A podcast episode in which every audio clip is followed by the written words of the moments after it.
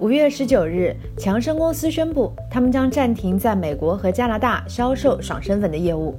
强生公司在这段新闻中阐述决定的主要原因，原话是说，很大程度上是因为消费者习惯的改变，以及围绕产品安全性的错误信息和持续不断的诉讼。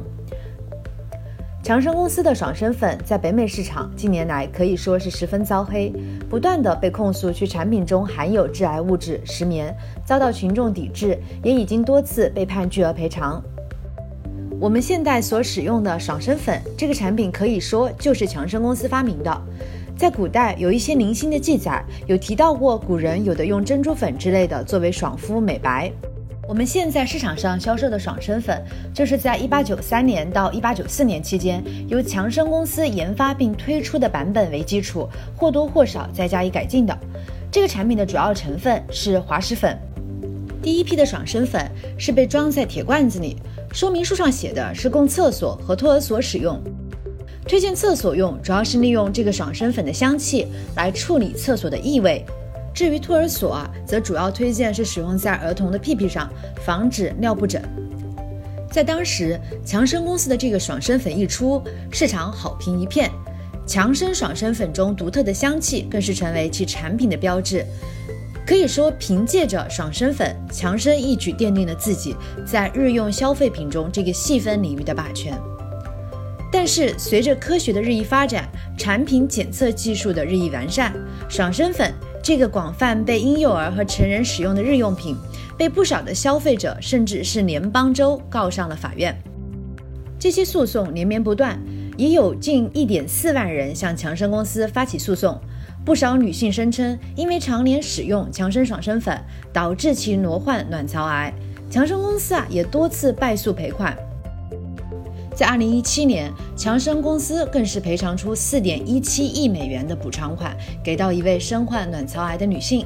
二零一八年二月，强生公司面临证券集体诉讼，民众联合诉讼强生公司以及美国新泽西州的某些官员，暗指他们官商勾结，违反联邦证券法，没有据实披露爽身粉中使用的滑石粉含有石棉污染。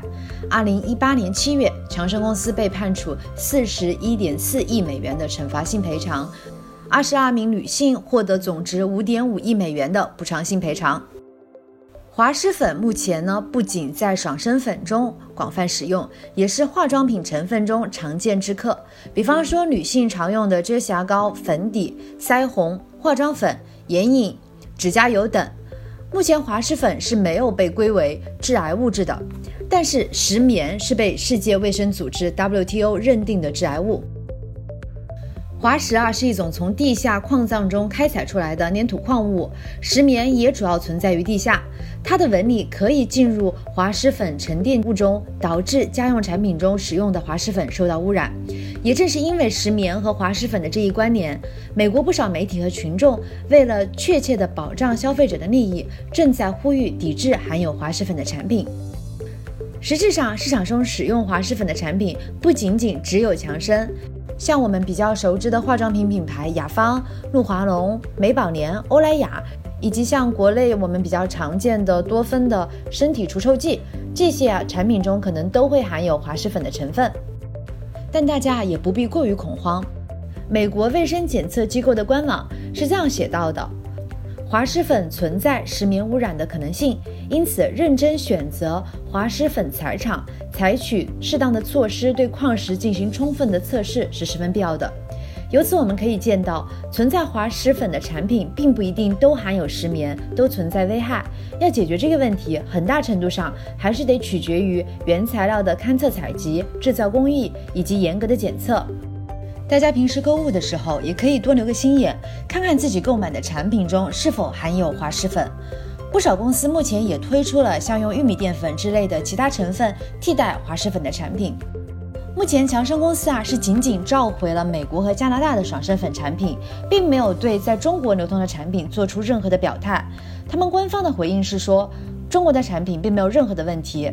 强生公司坚持声称，仍旧对其产品的安全性怀有坚定的信心，并称其产品的指控是毫无根据的。